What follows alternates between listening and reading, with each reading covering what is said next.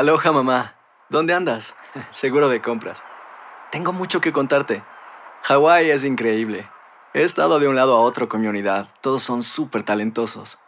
Ya reparamos otro helicóptero Blackhawk y oficialmente formamos nuestro equipo de fútbol. Para la próxima te cuento cómo voy con el surf y me cuentas qué te pareció el podcast que te compartí, ¿ok? Te quiero mucho.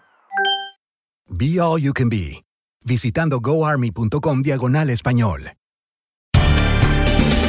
Bienvenidos al podcast de Buenos Días América, la revista radial más completa para los hispanos. Política, salud, economía, tendencia y deporte son algunos de nuestros temas. Bienvenidos.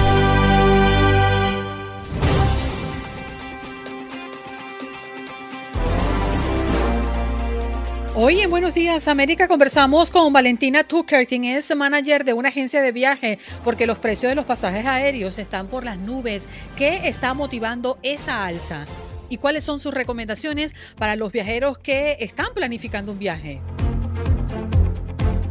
También tuvimos la oportunidad de hablar con Natalie Sellán, médico funcional y coach de nutrición, porque hablamos de los ovarios poliquísticos, síntomas, cómo vivir con este diagnóstico y los estudios que dicen que los ovarios poliquísticos causan infertilidad en la mujer.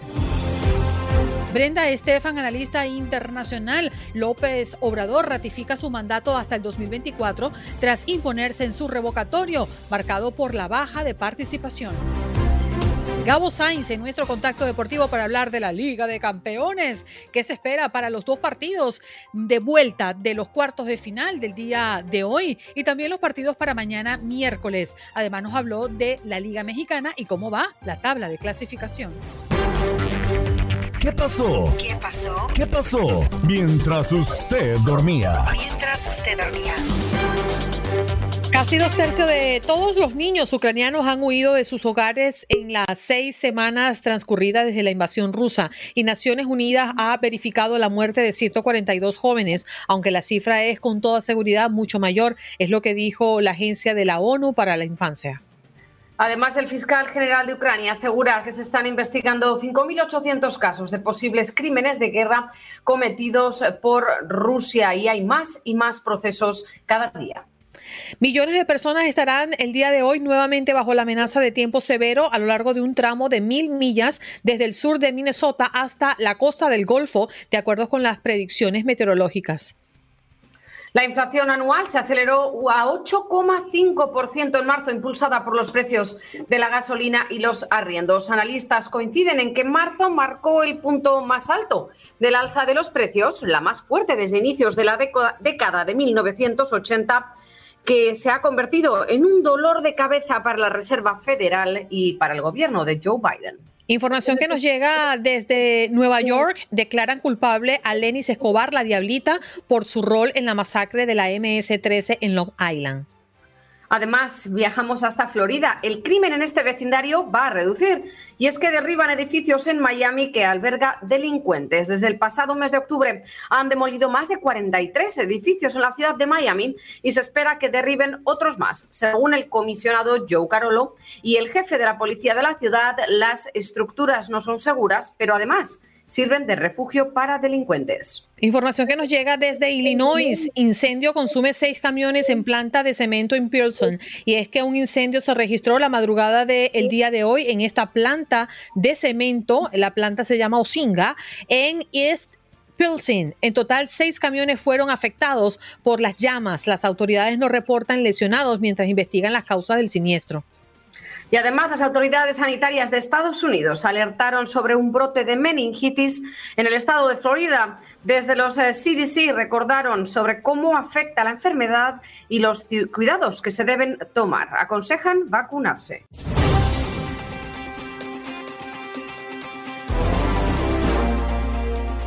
Bueno, nos vamos de inmediato con Valentina Tucker, quien es manager y además muy conocedora de lo que pasa eh, en una agencia de viaje. Y es que el precio de los pasajes aéreos están por las nubes. ¿Qué está motivando esta alza? Valentina, gracias por estar con nosotros esta mañana y bienvenida a la audiencia de Buenos Días América. Buenos días, muchísimas gracias por invitarnos. Bueno, ¿qué es lo que sucede? Ahorita mismo estamos presentando muchísima demanda en los tiquetes aéreos, ¿sí?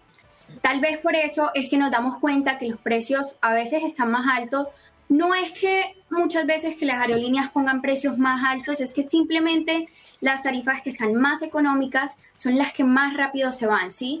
Entonces, las tarifas más económicas se van cerrando y llegamos a precios donde son altísimos debido a la demanda y ya los vuelos están totalmente llenos que podemos encontrar en una aerolínea que hay personas que compran, por ejemplo, un tiquete en 200 dólares y en esa misma categoría económica, personas que lo pueden estar comprando hasta por 500, 700, 1000 dólares, ¿sí? Entonces la demanda eh, está muy alta en este momento. Valentina, yo tengo una pregunta. Buenos días, gracias por estar con nosotras.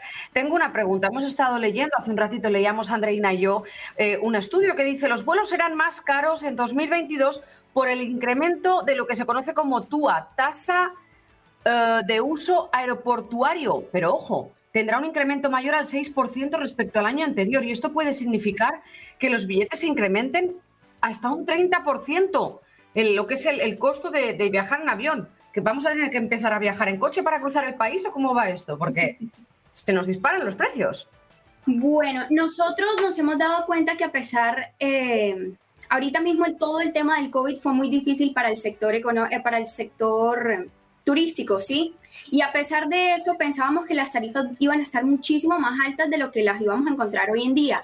Pero mira que no hemos visto eso, o sea, las aerolíneas han sido bastante, nos han dado gran apoyo a nosotros las agencias y hemos visto en su mayoría que han estado, o sea, como te digo, más que todo es la demanda.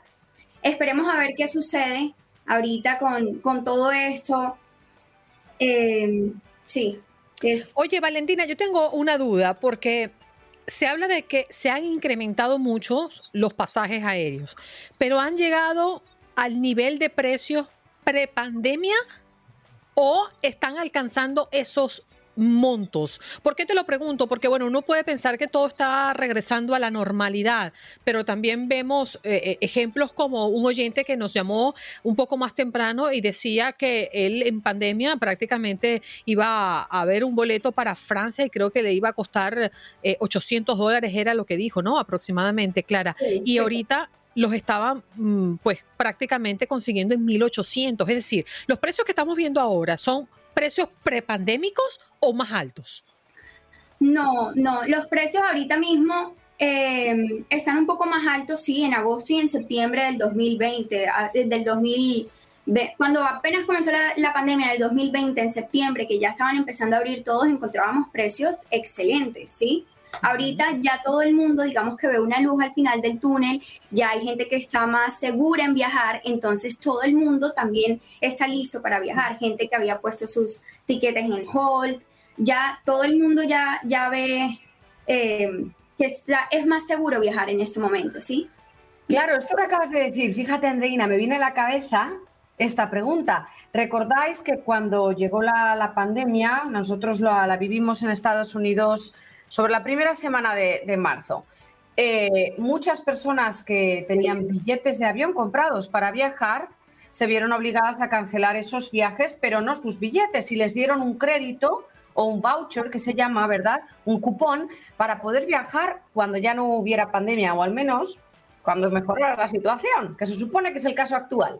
Pero la pregunta que yo tengo es, ¿esos vouchers eran lo que tú decías, Andreina, precio prepandémico. Pero si ahora tenemos un aumento en el precio de los billetes, yo llego con ese voucher y ahora tengo que pagar la diferencia entre el precio anterior. Bueno, eso será un mínimo, poquito de dinero.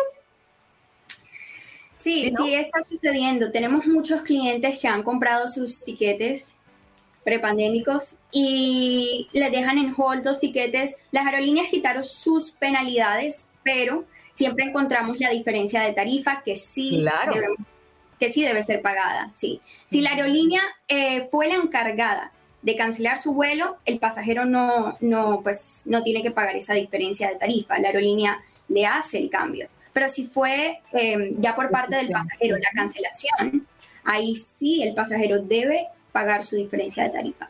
Valentina, tú no nos quieres decir hoy es que el incremento de los pasajes aéreos corresponde a una simple demanda demanda. Totalmente. Demanda.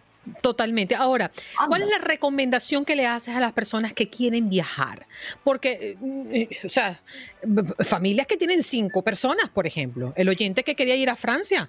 Ay, se nos fue Valentina. pues yo te diría que yo creo, yo creo que lo que nos iba a decir Valentina, estaba pensando en la respuesta, es que vayamos a Google Imágenes y nos deleitemos con las fotos de los, es verdad, de los destinos turísticos, porque tal y como nos está poniendo el panorama, esto quiere decir que, viajar ahora mismo, lo más inteligente fue, me estoy dando cuenta, corrígeme si me equivoco, lo más inteligente fue comprar como nosotros de casualidad hicimos, que hace un año compramos billetes para todo 2022 prácticamente. Y entonces, claro, hemos comprado a precio bajísimo, porque volar hasta Europa, como decía nuestro oyente que llamó por teléfono, a día de hoy cuesta el doble.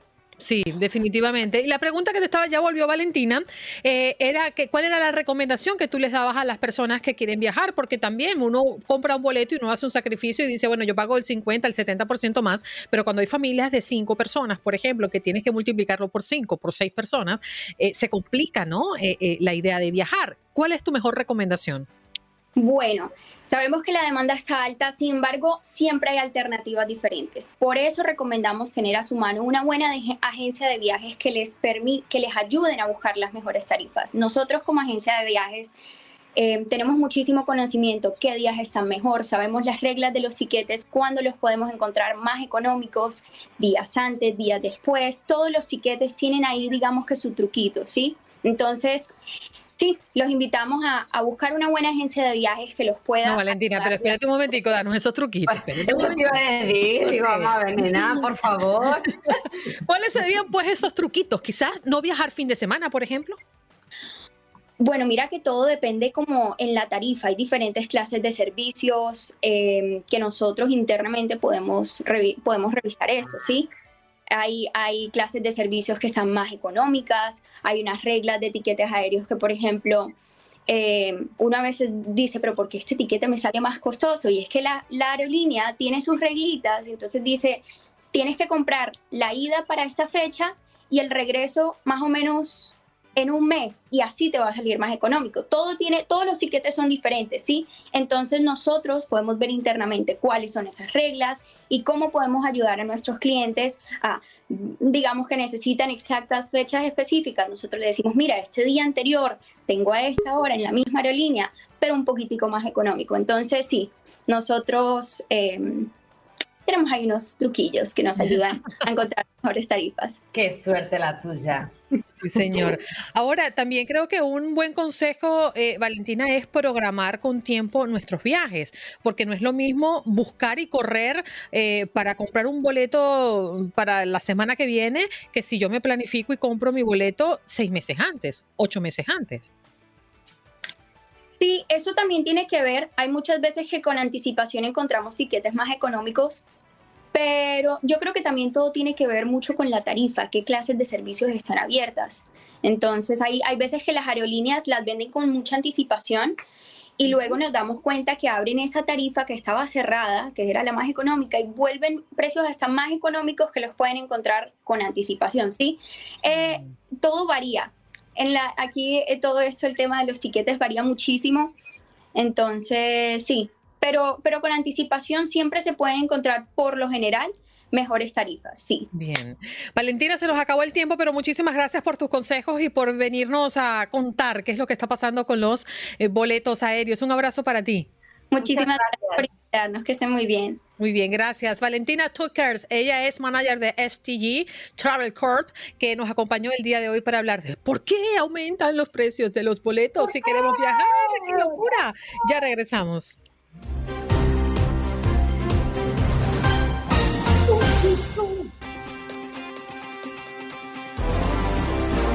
Estamos listos, sí señor, para continuar con su programa. Buenos días, América de Costa a Costa. Nos acompaña Natalie Selhan o Selhan, médico funcional y coach de nutrición. ¿Cómo pronuncia tu apellido, Natalie?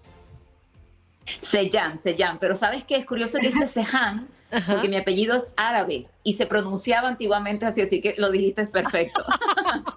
Sí, yo dije, es raro y por eso le, le, hice como una J allí, pero es rarísimo. Entonces, Sellán, Natalie Sellán está acompañándonos esta mañana para hablarnos de los ovarios poliquísticos, síntomas como eh, vivir con este diagnóstico y los estudios que dicen que los ovarios poliquísticos causan infertilidad en la mujer. ¿Qué tal, Natalie? Cuéntanos. Mira, qué importante este tema y agradezco muchísimo la posibilidad que ustedes me están dando de estar en este espacio. Creo que es un tema que hay muy poca información y hay muchísimas mujeres pidiendo a gritos una solución, porque generalmente cuando van a su consulta médica lo que reciben es, mira, o tienes que ir a una clínica de fertilidad o nada, no vas a poder ser mamá nunca en tu vida. Y no es cierto, no es así.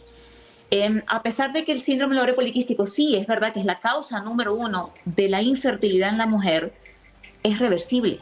Y esto la gente no lo sabe. Muy poquita gente lo sabe. Pero es una excelente noticia para las mujeres que queremos ser mamás, como fue también mi caso eh, hace muchos años cuando ya logré revertirlo. Y pues hoy en día soy mamá de un hermoso bebé y estoy en estado en este instante, estoy esperando mi segundo bebé. Gracias. Pues sí, hay una, hay una solución a todo esto y no es lo que la gente cree, no es tan complicado como la gente Claro, pero de, cada de cada cinco mujeres tienen este, este síndrome. Y eso te íbamos a preguntar, ¿no? Que cómo revertirlo. Al fin y al cabo, pues ¿cuál es la solución? Muy buena pregunta, mi querida Clara. Es, es más sencillo de lo que la gente cree, mucho más simple no necesitas químicos, no necesitas pastillas, no necesitas tratamientos médicos, no lo necesitas. Lo que la gente no sabe es que detrás del síndrome ovario poliquístico lo que hay es una inflamación crónica e hiperinsulinemia o lo que se llama insulina elevada. Entonces, si yo sé que esa es la causa raíz, yo lo único que tengo que hacer es simplemente atacar esa causa raíz, bajar la insulina, bajar el cortisol, crear ese balance hormonal y listo, ya en unos de tres a seis meses puedes buscar un bebé. Así es, y es a través de los hábitos saludables. Lo que pasa es que no es cualquier dieta ni cualquier ejercicio. De hecho, hay muchos paradigmas, ¿no? Este, la dieta keto o la dieta paleo o la dieta no sé qué o la dieta anti, ya no sé cuántas dietas han habido en el mundo. O creer también que tienen que hacer mucho ejercicio cardiovascular. Eso es fatal, fatal, totalmente fatal porque el nivel de cortisol sube demasiado cuando haces mucho ejercicio cardiovascular. Y nos dicen, nos dicen, fíjate, cuando tú vas a una consulta médica, si tienes sobrepeso es, tienes que bajar de peso para poder quedar embarazada. Error, ese no es el objetivo. La persona va a bajar de peso cuando controle la resistencia a la insulina o la insulina alta en su cuerpo, pero no debe ser el foco. El foco debe ser mi balance hormonal y todo va a caer en sitio. Mis ovarios se van a curar, yo voy a perder peso, mi cabello va a dejar de caerse, mm, se me van a quitar las manchas de la cara, los vellos esos horribles que uno siente que, bueno, que se siente como hombre. Todo eso se regula. ¿Y en qué se basa esa dieta, Natalie? Muy buena pregunta. La dieta eh, o la alimentación, a mí me gusta más llamarle la bioalimentación, que es una alimentación muy intuitiva, o sea que hay que escuchar mucho al cuerpo no se trata de contar calorías. Esa, esa matemática para mí siempre ha sido una patraña porque tú no le puedes decir a tu cuerpo cuándo tener hambre y cuándo no tener hambre. Si tu cuerpo tiene hambre, es porque tiene hambre. Hay una deficiencia de algo, lo necesita, te lo está pidiendo. Su forma de comunicarse es a través de dar la señal de hambre. Entonces es una forma intuitiva, pero es respetando los ritmos circadianos. Es decir, yo busco comer la mayor cantidad de mis alimentos nutritivos hacia horas del día, de la mañana, porque hay sol, porque así funcionamos los mamíferos y muchos animales, aves, etcétera. Vamos hacia la mañana y a medida que va pasando la tarde, la noche, ya dejamos de comer porque las hormonas no lo requieren, ya nuestro cuerpo está en, en modo reserva y en modo dormir. Pero tú me dirás, bueno, ajá, pero es que a mí me da hambre en la noche. Ah, entonces hay que trabajar en revertir lo que se llama el cerebro de gordo, si lo hemos escuchado a nivel científico, es la respuesta de la leptina, que es la hormona del apetito, que no funciona bien. Entonces tengo que empezar a dejar de comer de noche y a comer más de día. Poco a poco voy haciendo la transición. Menos comida de noche, mucha más comida en la mañana.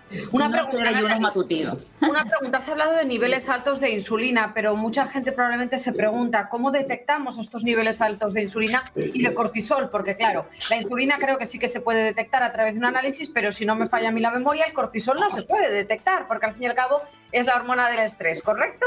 Sí, correcto, pero sí se puede detectar. A ver, ¿Cómo? Pues tienes dos formas de hacerlo, como acabas de decir. Una es a través de exámenes de sangre. Exámenes de sangre, ecosonograma, ultrasonido, como le quieran llamar. Hay muchas formas de eh, detectar patologías o comportamientos de las hormonas. Y la otra es a través de síntomas. Si tú sabes que eres una persona, por ejemplo, con estrés muy elevado y no estás durmiendo bien, adivina qué, tienes el cortisol altísimo en la noche cuando no debes tenerlo alto. Por ejemplo, la insulina. ¿Cómo sé que mi insulina está elevada? Bueno, porque tengo una ansiedad loca por carbohidratos y me los como, además me los como y me genera ese, eh, em, como ese ciclo de caer en querer comer más, a los 15, 20 minutos te vuelves una máquina quema azúcar, no quema grasa. Y también empiezas a subir de peso, te sale acné. O sea, hay muchas formas de saberlo a nivel, em, lo que se llama a nivel subclínico o a nivel de síntomas. Pero los exámenes de sangre, por ejemplo, que a mí me gustan para, para detectar resistencia a la insulina, es la curva glucoinsulínica, es largo el nombre. Curva glucoinsulínica basal, que serían ayunas, luego a los 30 minutos de tomarte una carga de azúcar, que es horrible, luego a los 60 minutos y a los 120 minutos. Ahí se grafica una curva y te dice claramente el comportamiento de la insulina y generalmente se ve clarito cómo, cómo- el trabajo que tiene que hacer tu páncreas para poder mantener el azúcar dentro de los rangos y que no te dé una diabetes. Mm. Natalie, ¿cómo podemos eh, detectar cuáles son los síntomas que nos permiten identificar los ovarios poliquísticos? Mira, los ovarios poliquísticos se pueden detectar de muchísimas formas. Eh, si tú no vas, si tú no has ido al médico nunca o estás muy jovencita, porque estas cosas se, se detectan a muy temprana edad también, y no te has hecho nunca un ultrasonido, se ve claramente cantidad de acné, mucho acné, y especialmente que el acné se, se irrigue por el resto del cuerpo más que en la cara. Tú ves en el pecho, en la espalda, en, en el pompis, caída excesiva del cabello, hambre por carbohidratos a cada rato, especialmente en horas de la tarde, problemas para dormir, migrañas, también sobrepeso o una persona que quizás sea delgada pero que tú le ves que tiene barriga y eso es indicio claro de grasa visceral, muy peligrosa por cierto. Eh, bueno, problemas con la menstruación, que la menstruación no viene puntual o viene una vez al año o inclusive te viene una vez en tu vida y no te vino más a menos que tomes pastillas anticonceptivas, que sabemos que ese no es el tratamiento, esas son menstruaciones falsas, ¿no? Eh, pero esos son, esos que te nombré son los síntomas más básicos y más comunes para detectar si tienes síndrome del ovario poliquístico o no. Ah, por supuesto, si tienes familiares diabéticos, ahí Claro. ya, ya no hay, sí, no hay para dónde ir, exacto. Mm. ¿Es hereditario? es hereditario, pero también es reversible. O sea, es decir, yo que tengo el gen, yo nací con el gen, mi hijo no tiene resistencia a la insulina porque yo en el embarazo y antes del embarazo hice todo un trabajo para que él no lo heredara, que es justamente aplicar todos estos hábitos, yo le llamo los cinco pilares, ¿sí? que tiene que ver con mente y emociones, que hablamos del cortisol, con la bioalimentación, el ejercicio, entrenamiento inteligente, que es más de fuerza, eh, también la parte del sueño y del descanso por la hormona de crecimiento y pues complementación. Cuando digo complementación no son medicamentos, son vitaminas, oligoelementos, cualquier cosita que esté faltando en la, en la alimentación. Y eso me permite a mí bloquear ese gen para que mi hijo no o no lo herede o lo tenga apagado. Entonces, esas son como unos hacks que tú puedes ya ir eh, preparándote para cuando vayas a ser mamá y preparar pues para que tu bebé no, no venga con ese problema. Claro, Eh, muy útil lo que nos acabas de contar y muchas personas están agradeciendo esta información que hoy viniste a compartir con nosotros, Natalie. Gracias por estar aquí. ¿Dónde podemos conseguirte si la gente quiere más información? Ay, Dios mío, yo estoy en todas partes. Ay, Dios mío. Como las Mira, estoy- deudas. Sí, estoy en YouTube, me consiguen como, como así. No, no, no, ahí no me contacten, por favor. No, mentira. Mira, estoy en YouTube como Natalie Sellán, súper fácil. Ajá. Eh, y en el resto de mis redes sociales como TikTok, Instagram y Facebook estoy como arroba Mindful Fitness 20, el número 20. Ahí me consiguen Mindful Fitness eh, 20. Ahí, ahí me ven. O me De buscan como. Natalie Sellán, igual aparezco de las dos formas. Seguro. Gracias, Natalie. Un abrazo y que tengas un lindo embarazo y un niño o niña feliz. Ay, gracias. Chao. Chao, cuídate. Natalie Sellán, médico funcional y coach de nutrición, hoy hablando de los ovarios poliquísticos, síntomas, cómo vivir con ese diagnóstico y los estudios que dicen que los ovarios poliquísticos causan infertilidad en la mujer.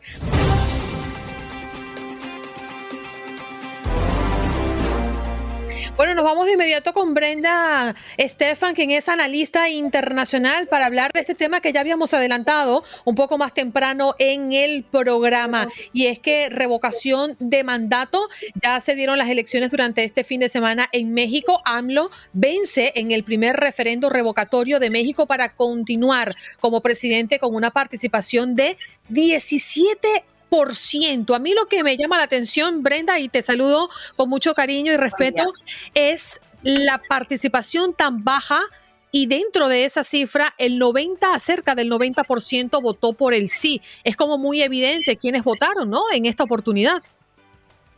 Sí, claro, pues esto fue un esfuerzo organizado, digamos, un, ejercicio organizado por el gobierno, para el gobierno, desde el gobierno, eh, y desde luego no gozó de amplia simpatía ni importancia por parte de la ciudadanía. Entonces, vimos claramente un resultado muy... Eh, bajo en la participación, apenas un 18%, y eh, pues evidentemente la inmensa mayoría de los em, votos a favor de, del presidente, quienes salieron a votar en muchos casos fueron las personas que reciben eh, apoyos sociales eh, de parte del gobierno.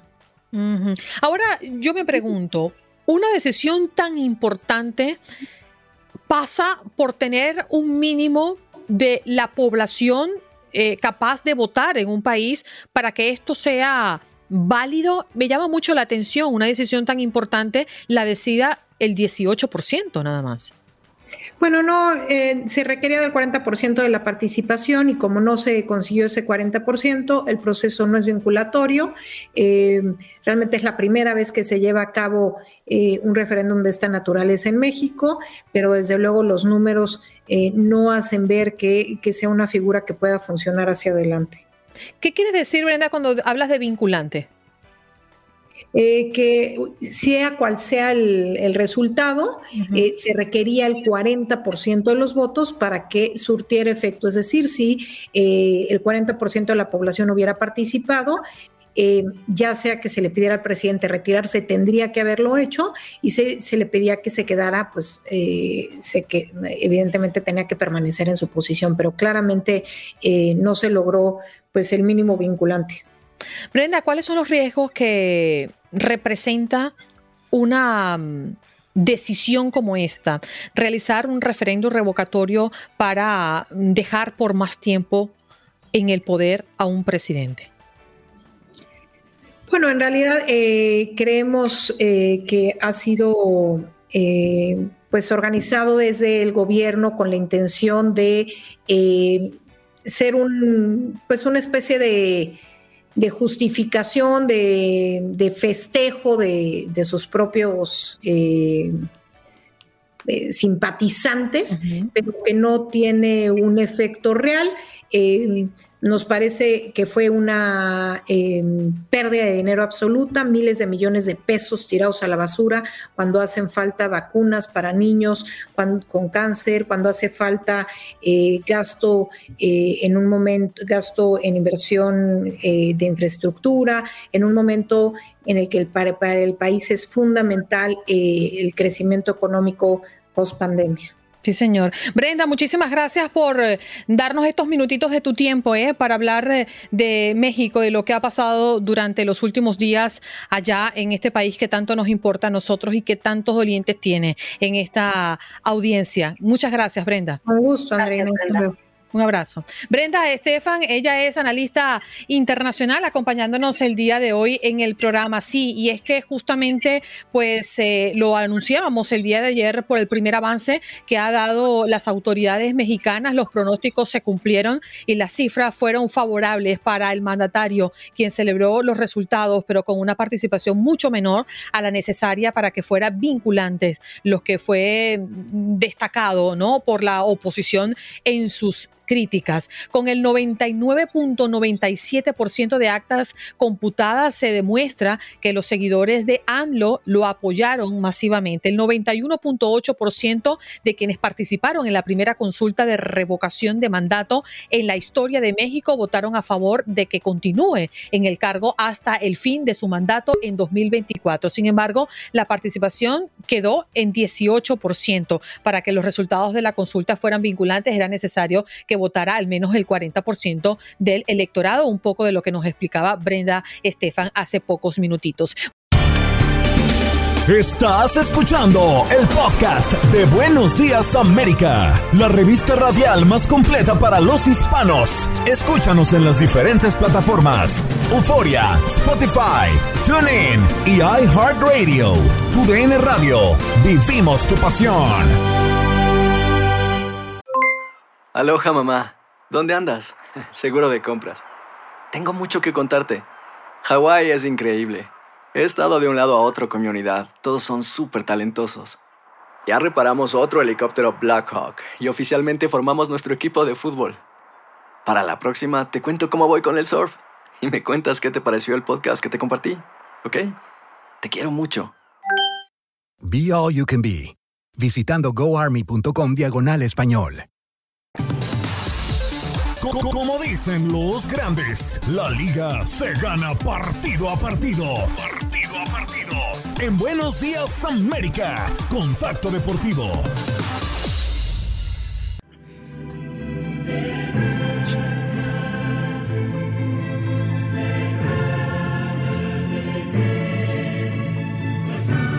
La Champions, y eso es por tu DN Radio, aquí donde vivimos pasión. Gabo Sainz, muy buenos días. ¿Qué tal? ¿Cómo te va?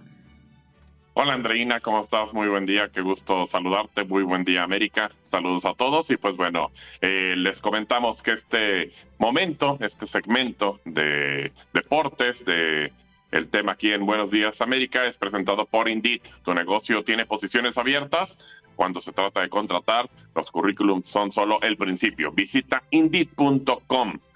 Pues bueno, vamos a platicar precisamente de la Champions. El día de hoy tenemos UEFA Champions League, tenemos partidos eh, por tu DN Radio para que nos acompañe.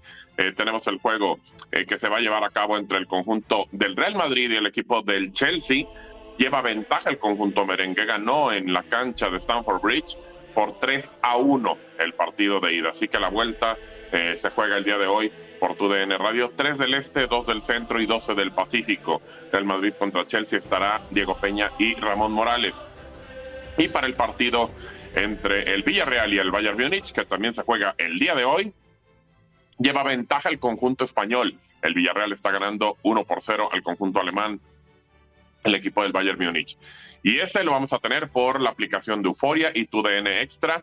Estará su servidor Gabriel Sainz junto a Max Andalón. Bayern Múnich contra Villarreal. Así que bueno, empiezan a definirse, Andreina, los equipos que van a estar buscando el título. Creo que hoy, hoy tenemos a uno de los eh, equipos que, que es un serio candidato, aunque perdió la ida, que fue el conjunto del Bayern Múnich. Creo que hoy va a ganar y va a hacerlo con autoridad. Creo que el Villarreal dejó ir una oportunidad de, de hacer más goles en su cancha en el Estadio de la Cerámica. Y por el otro lado, pues bueno, creo que pues vamos a ver parece que puede morir el campeón. El Chelsea, el actual campeón de la UEFA Champions League, lleva desventaja de tres goles a uno, tiene que ir a jugar al Santiago Bernabéu y ahí, en ese mismo Santiago Bernabéu, fue donde eliminó el conjunto merengue al PSG. Así que, pues bueno, vamos a ver. Y el PSG con todo, y Neymar, y Mbappé, y Messi. Así que, pues bueno, parece que puede ser así. Depende mucho de lo que esté conectado Karim Benzema. A eso iba, Gabo. ¿Tú crees que, y muy a pesar de que juegan en el Santiago Bernabéu y que en la ida no le fue de manera favorable, em, tengan recursos para dar la pelea tanto como aspirar una remontada, por supuesto, hablar del Chelsea? El equipo del Chelsea tiene, eh, vaya, buenos jugadores. Eh, eh Pulisic, eh, Kay Havertz tiene futbolistas que, que, te pueden dar una remontada. Yo no la descarto, Andreina, para nada. Y aparte estamos en las noches mágicas de UEFA Champions League. Pero vaya, creo que el Madrid hizo una, un buen partido de ida. lleva la ventaja, ya no cuenta el gol de visita, hay que quitárnoslo de la cabeza, ya no cuenta el gol de visitante, sí cuenta en CONCACAF Liga de Campeones, eh, para que lo tengamos ahí cuenta también con este torneo, pero en la UEFA Champions League, en la UEFA Europa League, no cuenta el gol de visita. Entonces eso creo que es un tema también importante porque ni siquiera el conjunto eh, del Chelsea avanzaría ganando 2 a 0. Si gana 2 a 0, empatan y tienen que jugar tiempos extras y penales. O sea, todavía eh, estaría en el partido, es todavía un poco más fácil quizá. Entonces creo que ese, ese tema de que puede ser un poco más sencillo, que, que vaya, no veo sencillo o no veo fácil que el equipo del Madrid pierda por 2 a 0 en la cancha del Bernabéu. Puede suceder, pero lo que voy es que es mucho más fácil en caso de que valiera el gol de visita. Si valiera el gol de visita, el Madrid hizo 3. Así que entonces, ganando por 2 a 0, no le alcanzaría al Chelsea para hacer nada. Si valiera, pero como no vale un 2 a 0, puede puede hacernos imaginar que puede haber alargue, que puede haber otras cosas. Y Tuchel está muy confiado en no tirar la toalla. Eso es lo que, mencionaba. Dice que es posible todavía eh, remontarle al Madrid. Ancelotti dice que sigue siendo un partido duro y que teme y admite teme y admite una dependencia por Karim Benzema. Entonces creo que, que tenemos ingredientes importantes para poder eh, disfrutar de unos buenos partidos y los invitamos por tu DN Radio con estos dos grandes juegos.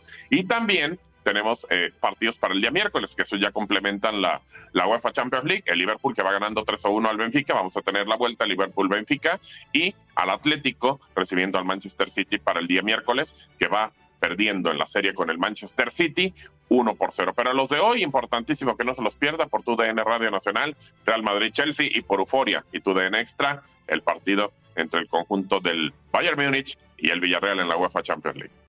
Todos los días aprendemos algo nuevo y hoy estamos aprendiendo las diferencias de hablar alemán o hablar ruso. Y así vamos a recibir a Gabo en alemán.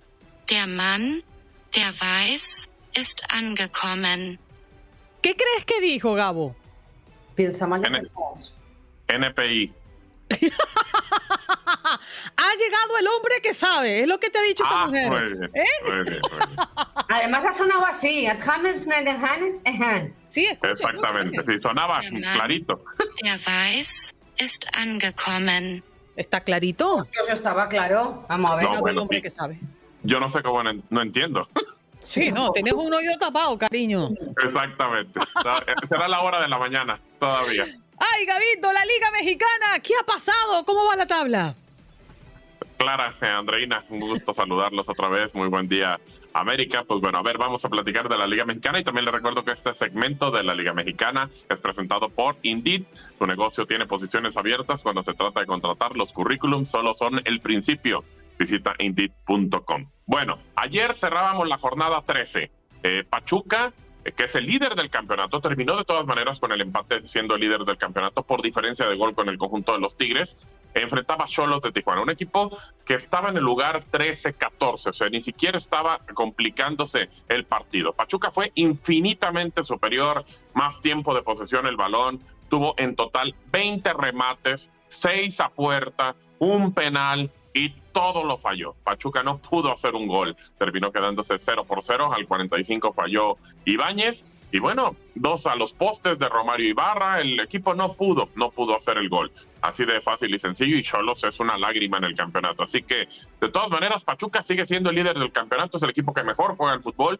De repente hay partidos en los que te nublas y eso le pasó al conjunto Tuzo. Revisamos la tabla, cómo queda. Pachuca es primer lugar, tiene 29 puntos, los mismos que los Tigres, pero por tener mejor diferencia de goles, más 12 y más 11 respectivamente. El conjunto de los Tuzos está en primer lugar. El equipo de Almada le sigue el Puebla, le sigue el Atlas, que por cierto el próximo jueves juega también contra Mazatlán a través de tu DN Radio para que nos acompañen. Le sigue Cruz Azul, Rayados, León, Toluca, San Luis, Pumas, América que ha regresado en el campeonato y Cholos que se metió a la posición 12. Ahí está. Chivas por el momento está fuera de el repechaje. Así que bueno, ahí está la situación con el equipo de El Guadalajara. Y el día de ayer, pues bueno, falleció lamentablemente un personaje del campeonísimo, obtuvo cuatro títulos de liga con el eh, rebaño sagrado a los 85 años de edad, fallece, tres campeón de campeones, una liga de la CONCACAF y una Copa México, eh, Javier Valle, exjugador del Guadalajara. Y bueno, nuestro más sentido pésame para la familia del rebaño, para la familia de Javier Valle, que, pues bueno, el día eh, de ayer eh, termina por dejar de existir. Así que, pues bueno, fue un, un tipo que dio todo por el rebaño, dio todo por el Guadalajara y que formó realmente lo que es ahora eh, Chivas, que es un histórico y obviamente consiguiendo los cuatro títulos de liga. Así que eso es el tema con la Liga Mexicana y también pues recordándoles que esta información llegó gracias a Indeed. Si estás contratando, necesitas Indeed para aprender más, visita indeed.com. Bien, muchas gracias, Gabo. Un abrazo para ti y espero que vayas afinando ese oído, ¿eh? Sí, fíjate que ya- ya voy a ver cómo me lo quito, cómo me quito la cerilla. Buen día, muchachas. Vivan al máximo. Gabriel luego. con nosotros en este contacto deportivo. Ahora. Andreina, Andreina, espera, espera. Busca la bienvenida para César en ruso. ¿Ya está listo? Sí, ¿Ya está pero, que- listo? sí, pero como está un poco teniente del oído, quizás no se está enterando. Búscala. Ok, ya no está listo. Lo presento. Está listo, lo subo. Ok, venga. ¡Vamos! ¡Vámonos! Con el triple chulo. Qué guapo estoy, qué bárbaro. Qué chulo amanecí, qué chulo amanecí, qué bárbaro. Oye, qué chulo amaneciste, pero hay una amiga que te quiere saludar y te quiere saludar en alemán. Hier haben wir den dreifachen Zuhälter aus Texas. ¿Entendiste? Pues, pues Guten Morgen, Morgen para ti también, chiquita. Aquí tenemos al triple chulo de Texas, porque ya no eres de Houston. Ah, no, es, es, es puro Texas, es puro Texas aquí. Puro Texas. Ahora te quiere saludar una rusa, ¿eh? Que además son lindas. Las rusas son lindísimas. A ver. No, oh, Здесь у нас есть тройной сутенер из Техаса. da, Ajá. Es Texasa, no es Texas aquí, es Texas. es pasiva. Ajá. ¿Qué es eso? ¿De qué hablas? Está hablando en ruso, le contesta en ruso. O sea, Ajá. tú ponme, tú ponme cualquier idioma para las mujeres, que hablamos idioma universal aquí. Oye, Dios mío querido. Con razón te llaman chulo, pero bueno, en fin. Eh, eh, en fin. Pasi- es pasiva significa gracias, es todo. Ah, no, no- no oye, creas pero que que- fue algo más. ¿Tú eres trilingue, cuatrilingue? ¿Qué eres? Sí, pues ahora, ahora ponme una francesa si quieres también. también Francesa. Yo A ver, decía en francesa. español que ella era pasiva y digo, pero chiquillo. Ah, bueno, si es pasiva, eso ya, ya no me corresponde a mí, ese Ok, es problema de ella. Vamos, tu- tus deseos son órdenes, francesa. Ici, nous avons le triple proxénète du Texas. Ahí Uy, está. uy, uy, llene para el pan francés, pero yo soy mexicano, chiquita. Ay, me chicanchi eso. Bueno, mi querido César, qué locura. De verdad, este hombre, este hombre se la lleva. Vámonos. Oye, pero es que ya va, espérate, las rusas son hermosas. Te voy a decir. Oh, sí, no, no, no, no te voy a, no te voy a debatir en este tema, ¿eh? Yo te voy En a decir algo. M- Mi esposo le encantaba eh, ver los partidos de Charapova, de María Charapova. Primero porque ella es hermosa, ¿no? Pero aparte, eh, eh, el sonido en cancha de esa mujer era una cosa que Mira, ponía a todos los hombres los- a volar. Los partidos de María Sharapova no se veían, se escuchaban. Se escuchaban. Dependiendo de cómo iba la bola, esa mujer gemía. Es correcto, es correcto. Este, la verdad es que fueron unas de las mejores siestas de mi vida ver a María Sharapova. Mira, yo, yo le hacía el doble a Charapova, ¿eh? ¿Quieres que te, que te haga como ella Ah, sí, por favor. a ver, desahogaba en los este, partidos? a- apa- apaga la música, Jorge, por favor, que aquí escuchamos, escucharemos cómo jugaba tenis Andreina. Tú haces el, el audio de la, de la pelota y yo hago el audio de Charapova. Dale, Dale. dale. ¡Ah!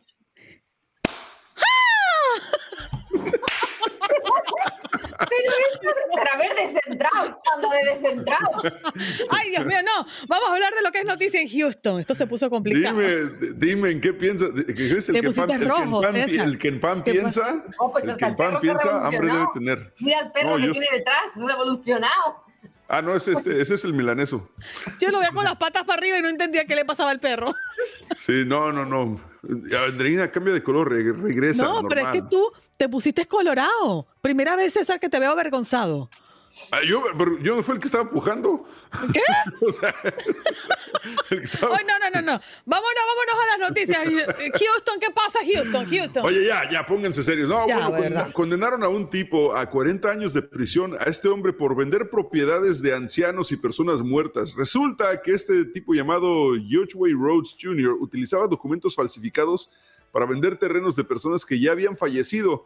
La fiscalía estimó que vendió aproximadamente propiedades valoradas en 300 mil dólares, mayormente a compradores hispanos que pagaban en efectivo.